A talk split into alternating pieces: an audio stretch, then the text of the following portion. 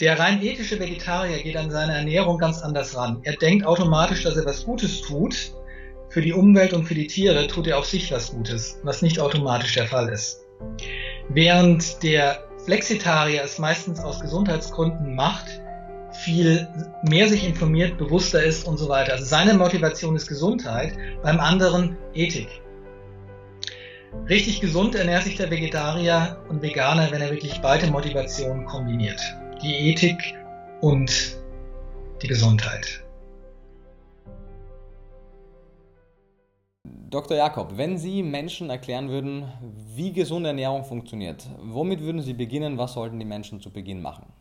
Damit, dass sie erstmal loslaufen sollen im Supermarkt, möglichst viele neue Pflanzen, Gemüse, Salate und so fort sich einkaufen und die ausprobieren.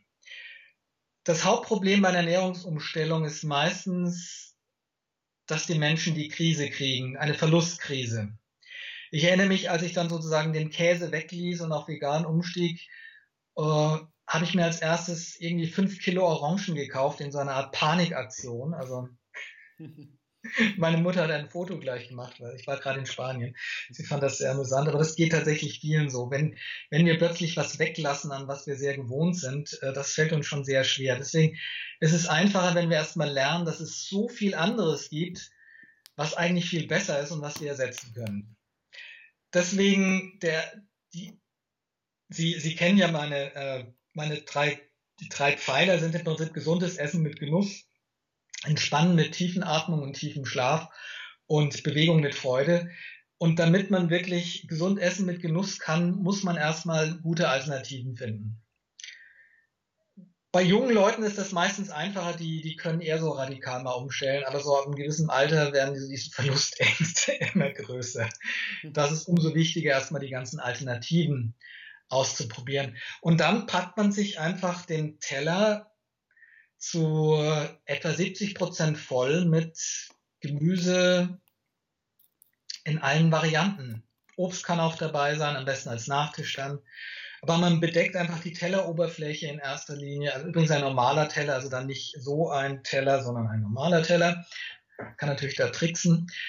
Ähm, und den Rest macht man voll mit ähm, Hülsenfrüchten und Getreidearten oder Pseugetreidearten mit einem mittleren bis niedrigen glykämischen Index, wie zum Beispiel Quinoa, Hirse, Pasta al dente oder Reis al dente. Das al dente ist übrigens sehr wichtig, denn die Zubereitung entscheidet wirklich darüber, wie dann der glykämische Index ist. Also alles, was süß und matschig ist, wie zum Beispiel dieser chinesische Reis, das ist wirklich sehr schlecht für den Stoffwechsel, vor allem wenn man schon übergewichtig ist da ist Al dente sehr wichtig. Das ist sozusagen dann das allmähliche Lagerfeuer, was brennt, während das andere matschige, süße Zeug wie eine Stichflamme im Stoffwechsel agiert oder einfach ziemlich schnell zu Fett umgebaut wird.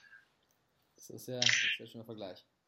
Nun, äh, das wäre der Anfang, einfach zu entdecken, dass es ein schönes Abenteuer ist, wo ich sehr, sehr viele leckere neue Sachen entdecken kann. Das galt auch für mich. Ich habe vorher einfach wir hatten eine sehr kleine Auswahl und dann haben wir so viele neue Sachen gefunden und inzwischen habe ich wieder Probleme, mein Gewicht zu halten, weil meine Frau so viele leckere pflanzliche Sachen kocht. Sie sehen also, die Vielfalt hat dann auch ein Problem.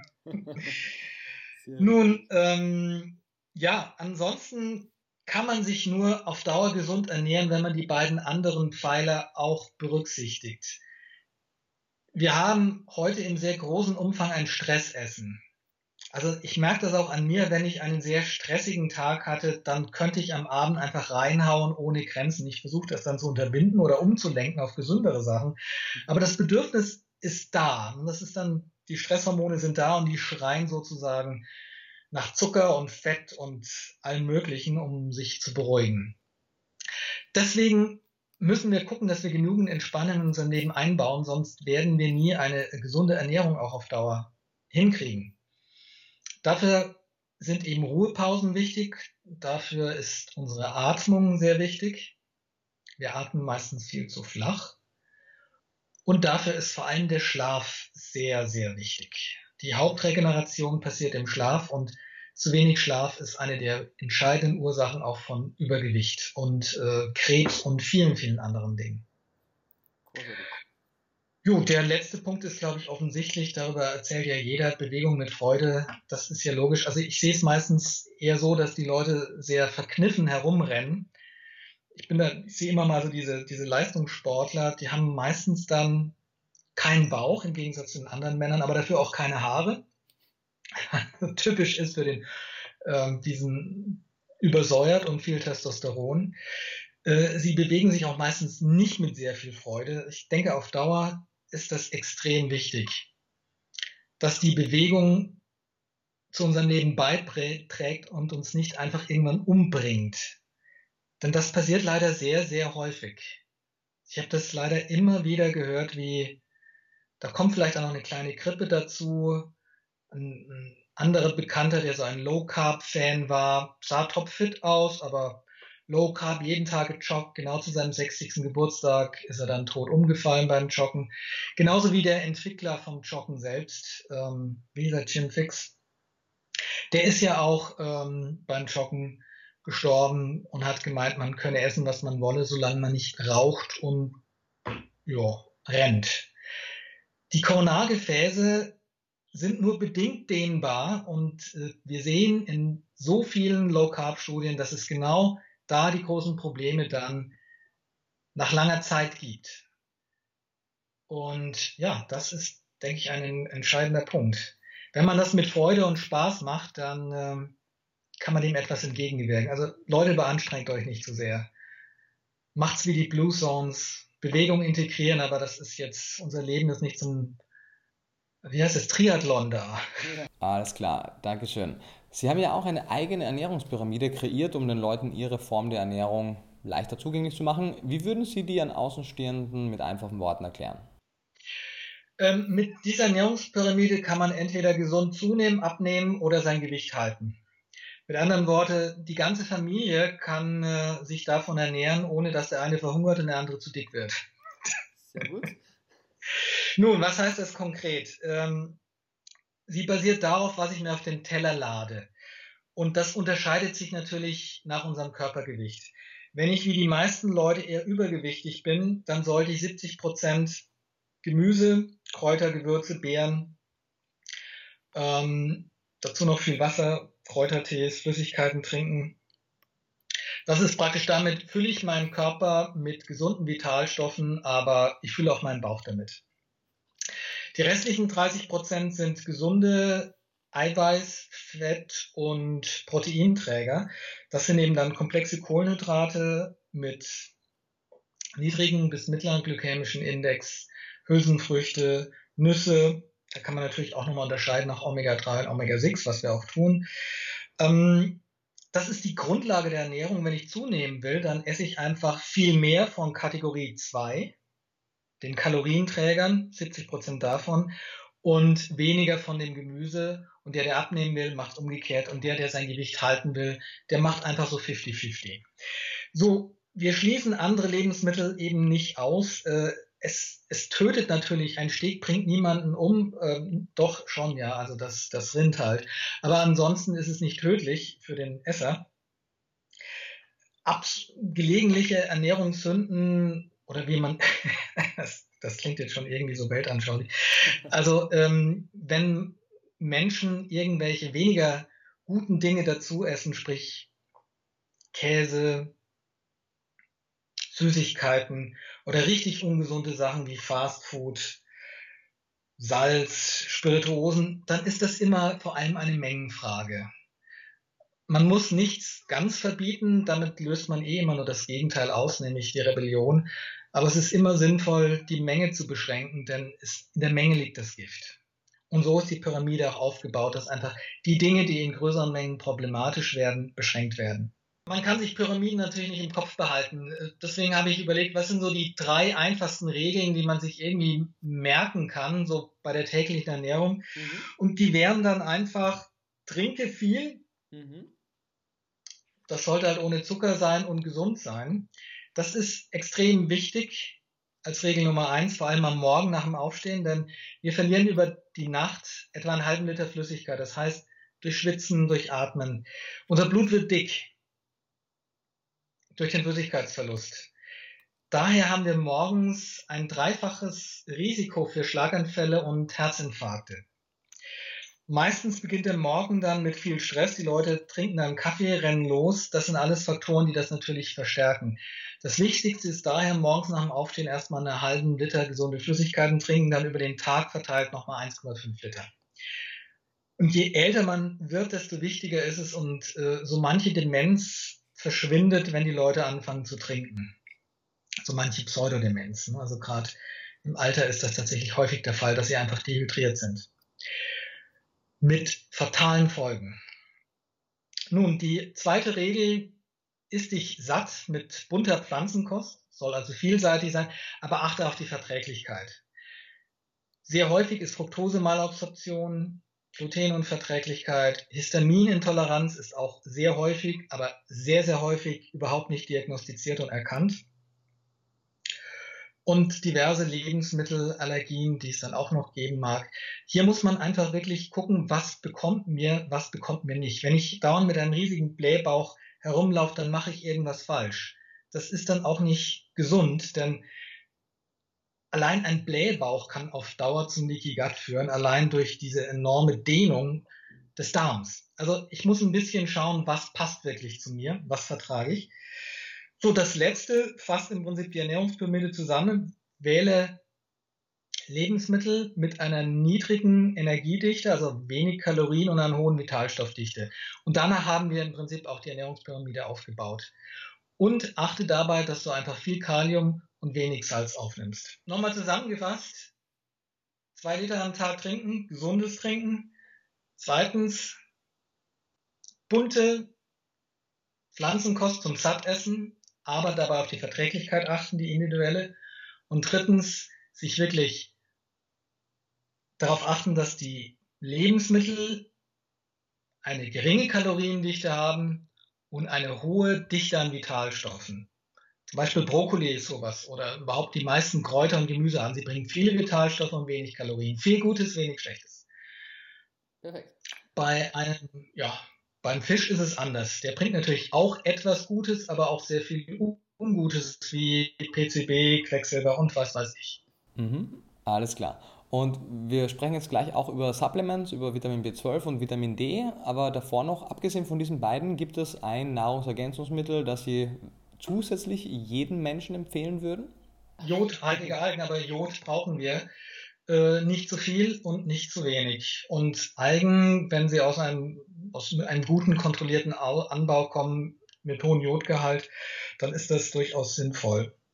Wir brauchen definitiv genügend Jod, aber auch nicht zu viel, weil wir sonst das Risiko für äh, Hashimoto erhöhen zum Beispiel. Mhm. Wobei wiederum Jodalgen deutlich günstiger sind als Kaliumjodid. Mhm. Aber auch hier, die Menge macht das Gift. Also diese 150 Mikrogramm die dazugesetzt werden, äh, die sind harmlos. Mhm. Was weniger harmlos ist, ist im Moment dieser totale Jod-Hype, wo man den Leuten dann milligrammweise das Kalium, Jodat und Jodid reinschiebt. Das wird auf Dauer auch zu vielen Problemen führen. Schön, dann kommen wir jetzt zum Thema Vitamin B12. Was wäre denn von Ihrer Seite aus dazu zu sagen? Wie hoch sollten denn die Spiegel sein? Was sollte man äh, beim Supplementieren beachten? Und was gibt es sonst noch von Ihrer Seite Wichtiges zu bemerken? Ja, also das ist ein, ein sehr wichtiges und sehr interessantes Thema, aus dem ich einfach wirklich aus persönlichen, das ist für mich ein sehr persönliches Thema, weil ich sehr viele ältere Vegetarier kennengelernt habe, die wirklich an, äh, die frühzeitig an neurodegenerativen Erkrankungen erkrankt sind. Die hatten meistens deutlich erhöhte Homozysteinwerte und hatten nicht B12 supplementiert und entsprechend niedrige B12-Werte.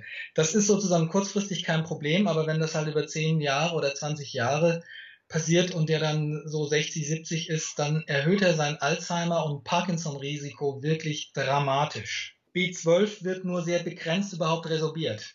Äh, der Rest geht einfach hinten raus. Das ist ein riesengroßes Molekül, was relativ wenig resorbiert wird. Zu viel ist natürlich nicht gut, aber ähm, man müsste es im Blut messen. Und dabei zeigen viele Studien, dass der untere Normbereich 300 Pikogramm pro Milliliter zu niedrig ist. Auch da habe ich ein erhöhtes Demenzrisiko.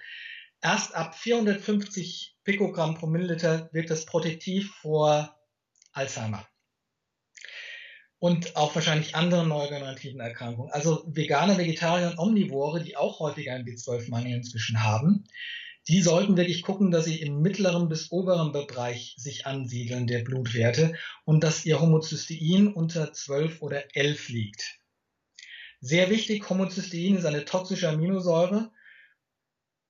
Als Beispiel Milch. Milch hat sehr viel Methionin. Aus Methionin wird Homozystein gebildet und Milch hat auch etwas B12. Damit haben die Leute lange Zeit noch normale Homozysteinwerte, weil ihre Absorption okay ist. Aber je älter sie werden, desto mehr kippt das. Das heißt, sie nehmen immer mehr das Schädliche daraus auf, aber nicht mehr ausreichend B12. Deswegen empfehlen die Amerikaner offiziell allen über 50 B12 durch Fortified Food, also durch äh, funktionelle Lebensmittel oder durch Supplemente zusätzlich aufzunehmen, weil die Resorption über die Ernährung meist nicht mehr ausreichend ist. Das liegt daran, dass die Magensäure häufig zu niedrig ist und, und, und. Aber es ist nicht nur ein veganes und vegetarisches Problem, sondern ein allgemein sehr großes Problem, was sehr einfach vermeidbar ist. Mhm. Es gibt immer wieder diese, diese Studien, die dann zitiert werden, wenn ich die Leute dann, wenn ich jemanden Dementen mit B12 supplementiert, da passiert natürlich nichts mehr. Ja, wenn mal was kaputt ist, dann ist es kaputt dann kann ich es auch bei Nervenzellen nur noch sehr begrenzt reparieren. Das ist das Schlimme an B12-Mangel. Wenn ich ihn erstmal richtig merke, ist es vorbei. Es ist irreversibel. Mhm. Da kann ich nichts mehr machen. Da kann ich alles B12 der Welt schlucken. Kein Ergebnis.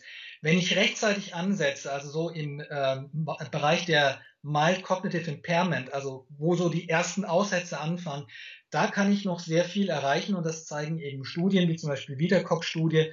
Wenn ich dann eben B12 ähm, supplementiere, das reicht meistens bei den äh, Veganern, Vegetariern, dieser Studie wurde eben noch Folsäure und B6 dazugegeben, dann kann ich tatsächlich massiv das Fortschreiten der frühen Demenz verlangsamen. Und das wurde tatsächlich mit einem MRT nachvollzogen. Die weiße Gehirnmasse, da schrumpft sie viel langsamer. Mhm. Ähm, interessant war dabei, ähm, dass auch die, die Blutspiegel der Omega-3-Fettsäuren eine Rolle spielten. Und zwar, wenn die zu niedrig waren, hat auch das nichts mehr gebracht. Also mit anderen Worten, Vegetarier, die nie Fisch essen, die meistens auch noch nicht mal Leinsamen oder Omega-3-Quellen zu sich nehmen, die haben im Alter tatsächlich ein Problem. Und das erklärt teilweise diese durchwachsenen, wenig erfreulichen Ergebnisse von der Epic Oxford Studie, wo die Vegetarier gar nicht mehr so viel besser sind wie die, oder überhaupt nicht mehr besser sind, wie die Oxford Omnivoren, die natürlich gebildet sind, sich gesund ernähren, die ganzes, das ganze medizinische Programm nutzen und so fort. Mhm. Also je älter ich werde, desto mehr muss ich wirklich auf diese Details achten. Ähm, das heißt, genug Omega-3. In, in, meinem Fall äh, erreiche ich ausreichende Omega-3 Levels nur durch Leinöl, Chiasamen. Ich nehme keine langkettigen, kein Algenöl. Ähm, der Wert, der in der Studie äh, als Break-Even gezeigt wurde, den lese ich mal gerade, weil wir irgendwas 106, das sind immer diese Einheiten, diese etwas nerven. 590 Mikromol pro Liter EPA und DRH und das sind 186 Milligramm pro Liter. Nochmal zum Thema B12. Was würden Sie sagen, was wäre denn eine Erhaltungsdosis, die man dann täglich oder wöchentlich einnehmen sollte, wenn die Spiegel schon okay sind? Und was sollte man beachten, wenn man ein B12-Präparat auswählt? Oder was wäre Ihre Empfehlung? Das untersuchen wir gerade. Ich äh, habe mit B12-Präparaten schon sehr viele Enttäuschungen erlebt. Mhm. Ich sehe Blutwerte äh, im, im unteren Normbereich und die Person sagt dann, sie hat seit Monaten 1000 Mikrogramm Methylcopolamin, das sie bei Amazon bestellt hat, genommen. Und das passt einfach alles nicht zusammen. Und äh, dem gehen wir gerade nach. Denn 1000 Mikrogramm Methylmocolamin sollten natürlich viel, viel höhere Werte erzeugen, wenn das zum Beispiel wirklich drin war. Also wir haben hier viele Faktoren. Erstens Betrug. Zweitens die unterschiedlichen Fähigkeiten der Resorption. Es gibt Leute, die brauchen einfach die tausendfache Menge an B12 aufgrund ihrer sehr schlechten Resorption. Ähm, Compliance und so fort. Deswegen ist da wirklich eine Überprüfung der Blutwerte, Homozystein und B12 schon sinnvoll, bis man mal so einen Pegel hat, wo man weiß, es funktioniert. ein Pegel und ein Präparat. Mhm. Äh, Präparat Meistens, ja. Für die meisten reichen 5 Mikrogramm B12 am Tag. Aber Ältere können viel, viel mehr brauchen. Da haben diese angeblich 1000 Mikrogramm nicht gereicht, wenn sie nun drin waren. Aber Sie sehen, wie kompliziert das ist, aufgrund dieser verschiedenen, auch noch ungeklärten Einflussfaktoren. Mhm. Die ganze vegane Szene ist ja geboomt. Sie können äh, im Moment im, auf Amazon veganes D3 kaufen, praktisch unter dem Einkaufs-, unter dem Herstellungspreis. Das sind natürlich alles Sachen, die alle nicht funktionieren. Also ich würde Ihnen zwei Sachen empfehlen. Sie sollen einfach mal ein niedrig dosiertes Supplement nehmen, mhm. einfach diese typischen 10 Mikrogramm, die man im DM-Markt und so weiter kriegt. Mhm. Und Ihren Blutwert überprüfen nach ein, zwei Monaten. Dann sehen Sie, wie er ist. Mhm. Und dann sieht man, ob man eine Hochdosis braucht oder nicht. Mhm. Also es geht wirklich darum festzustellen, sind das Malabsorber, das heißt, nehmen die das B12 nicht über den Intrinsic Faktor auf, sondern nur durch passive Diffusion. Die brauchen praktisch die tausendfache Menge oder sind das normale Absorber? Da reichen ganz kleine Mengen. Mhm. Okay. Gut, vielen herzlichen Dank. Wir hatten ja das Thema Omega-3-Fettsäuren schon kurz angeschnitten, aber nur noch mal kurz im Detail. Wie ist denn Ihre Meinung, kann der Körper bei ausreichender Versorgung mit den kurzkettigen Omega-3-Fettsäuren, Alpha-Linolensäure, genügend langkettige Omega-3-Fettsäuren, EPA und DHA machen oder sehen Sie hier eine Limitierung? Jein. Das muss man nachmessen. Mhm. Je älter, desto häufiger eben nicht. Bei mir funktioniert bestens. Mhm. Äh, bei anderen beim, bei älteren Patienten häufig dann auch wieder nicht. Dann muss man einfach gucken, wie viel Milligramm Algenöl zum Beispiel, DHA und EPA oder nur DHA brauchen die. DHA ist dabei tatsächlich wirklich wichtiger als das äh, EPA. Denn fürs Herz reichen die, äh, da reicht die Alpha-Linolensäure. Die langkettigen Omega-3-Fettsäuren sind tatsächlich nur wichtig für unsere Neuro- zum Schutz von neurodegenerativen Erkrankungen zur optimalen Funktion des Gehirns. Da spielt aber DHA gerade im Alter eine Rolle, neben B12 sogar eine, zusammen mit B12 eine wichtige, sehr wichtige Rolle. Ja, Deswegen würde ich älteren Patienten empfehlen, da ihre Werte zu bestimmen. Ähm, sich nicht verwirren zu lassen von diesem Omega-3-Index, der, der Werte teilweise propagiert, die kein Mensch erreicht, außer vielleicht Eskimos, die auch nicht gesund sind. Ähm, es gibt Werte, die wir auch ähm, veröffentlicht haben aus Studien, dass man mit einer relativ geringen Supplementation schon sehr viel erreichen kann an äh, protektiven Werten.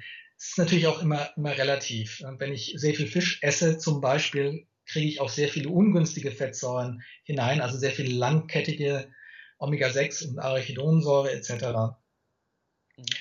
Deswegen äh, da mal die Blutwerte bestimmen und sinnvoll supplementieren, gibt Sinn. Mhm. Gut, dann würden wir noch zum Thema Vitamin D zu sprechen kommen. Wie sind denn die Level an Vitamin D, die man haben sollte und wie weiß man denn überhaupt bei all den verschiedenen Empfehlungen, welcher Empfehlung man folgen sollte? Nun, ähm, fangen wir mal damit an, was haben wirklich normale Menschen für Vitamin D-Spiegel? Die finden wir heutzutage natürlich nicht mehr. Das ist das erste Problem. Wir leben alle keine normalen Leben mehr, sondern wir verbringen unser Leben in, äh, in Räumen. Und einmal im Jahr geht es dann auf den Turbogrill nach Mallorca. Und da, und die Skandinaven machen das schon seit vielen Jahren so, die haben einfach im Sommer zum Beispiel irrsinnig hohe Vitamin D-Spiegel. Der fällt dann im Winter katastrophal ab und dann springt er wieder nach oben. Die Skandinaven haben dadurch zu sehr verwirrenden Studienergebnissen beigetragen. Da haben dann besonders hohe Vitamin D-Werte zu Krebs geführt und so fort. Das Problem dahinter ist einfach, dass die Schwankungen das Schlimmste sind. Denn Vitamin D steht immer im Zusammenhang mit seinem Rezeptor. Also wenn ich große Schwankungen habe, kann der Rezeptor sich nicht adaptieren und ich habe interzellulär dann die größten Probleme, was den Vitamin D-Stoffwechsel angeht. Mit anderen Worten, der erste Tipp ist, schauen, dass man stabile Vitamin D-Spiegel hat über das ganze Jahr hinweg. Das ist auch, was Menschen normalerweise hatten. Nicht unbedingt der Deutsche, aber Asiaten zum Beispiel haben das, weil sie einfach ständig draußen sind. Da gibt es auch äh, inzwischen sehr interessante Studien wirklich an Urmenschen, so wie die Maasais oder auch anderen Buschmännern, die praktisch ganz wenig Klamotten haben, eine sehr dunkle Hautfarbe haben und draußen in der afrikanischen Sonne tätig sind. Was schätzen Sie, welchen Vitamin D-Spiegel die haben? 115 Nanomol im okay. Schnitt mhm. und eine Bandbreite von 55 bis 167. Mhm. Also mit anderen Worten, der Hollig, der Vitamin D-Entdecker, war mit seiner Empfehlung schon mal sehr gut.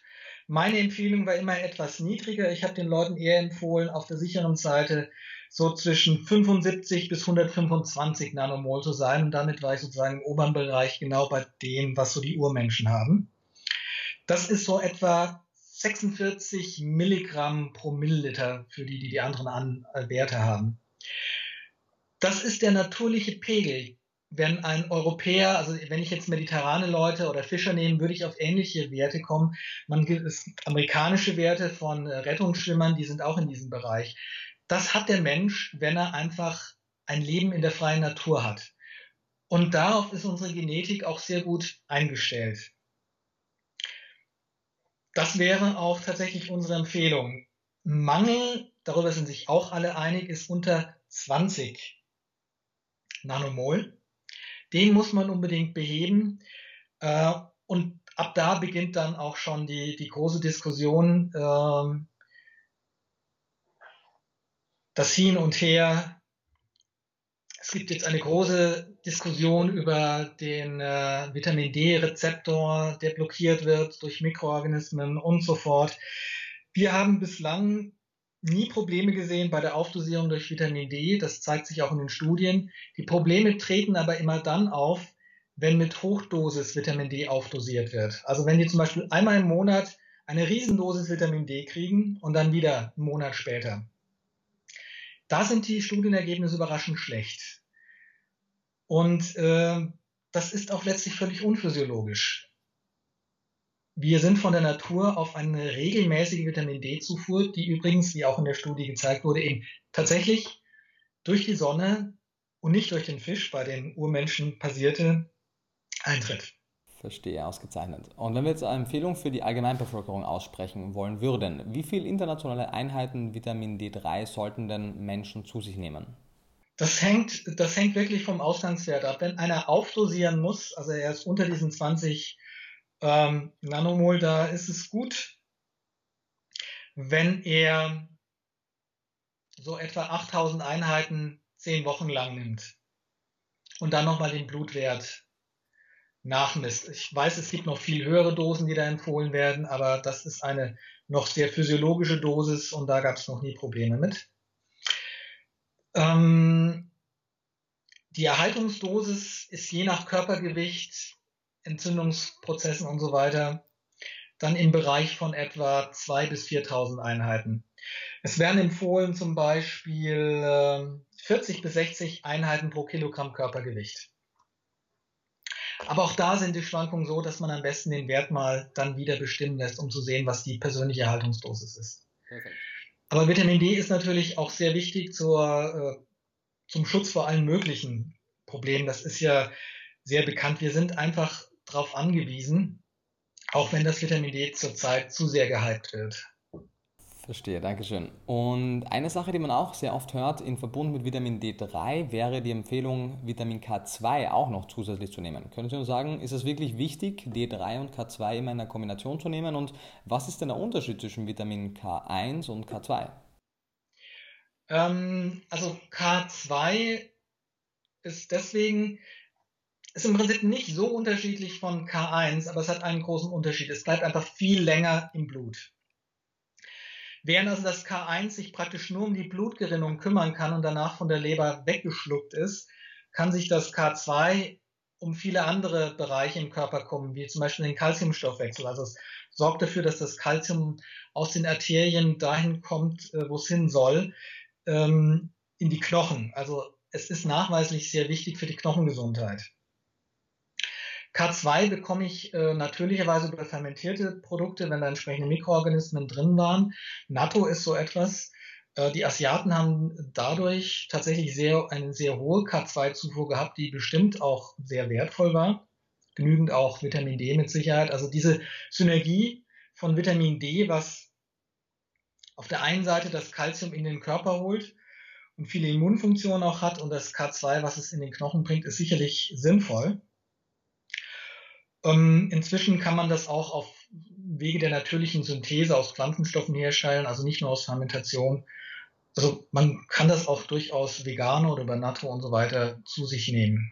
Sagen wir es mal so, aufgrund des Preises äh, ist es je wichtiger, desto älter jemand ist. Ja. Also ab der Menopause gibt es sehr viel Sinn. Vorher braucht man das wahrscheinlich noch nicht, wenn man sich ausreichend bewegt und ansonsten auf Sachen achtet. Da mhm. gibt es noch keine Osteoporose-Probleme etc. So, gut, danke schön. Und zum Abschluss noch die große Frage, was wäre denn die Take-Home-Message, die die Leute nach unserem Gespräch mit nach Hause nehmen sollten? Ich habe mit Gary Fraser, der seit Jahrzehnten die Adventist Health Study äh, gesprochen und hat mir vor allem eine Frage gestellt. Haben die Veganer B12 supplementiert unter den Adventisten? Mhm. Die Antwort ist ja. Das war bekannt bei denen und die machen das schon lange. Und wir sehen zum Beispiel bei den Epic Oxford Vegetariern und Veganern meistens sehr hohe Homozysteinwerte, woran man sehen kann, dass sie eben viel zu wenig B12 hatten. Und wir sehen, dass die Demenz- und Herz-Kreislauf-Ergebnisse von den Vegetariern und Veganern in Oxford nicht, lang nicht so prickelnd und überzeugend sind wie von den Adventisten. Ich, äh, wir kennen das ja aus den Flexitarier-Studien, dass die Flexitarier oft besser abschneiden als die reinen Vegetarier. Ich habe dann den Timothy Keys gefragt, der seit vielen Jahren die EPIC-Studie in Oxford leitet, ob die nach der Motivation in deren Fragebögen auch gefragt haben. Das haben sie leider nicht gemacht. Darin liegt nämlich der Schlüssel. Der rein ethische Vegetarier geht an seine Ernährung ganz anders ran. Er denkt automatisch, dass er was Gutes tut, für die Umwelt und für die Tiere tut er auf sich was Gutes, was nicht automatisch der Fall ist. Während der Flexitarier es meistens aus Gesundheitsgründen macht, viel mehr sich informiert, bewusster ist und so weiter. Also seine Motivation ist Gesundheit, beim anderen Ethik. Richtig gesund ernährt sich der Vegetarier und Veganer, wenn er wirklich beide Motivationen kombiniert. Die Ethik und die Gesundheit.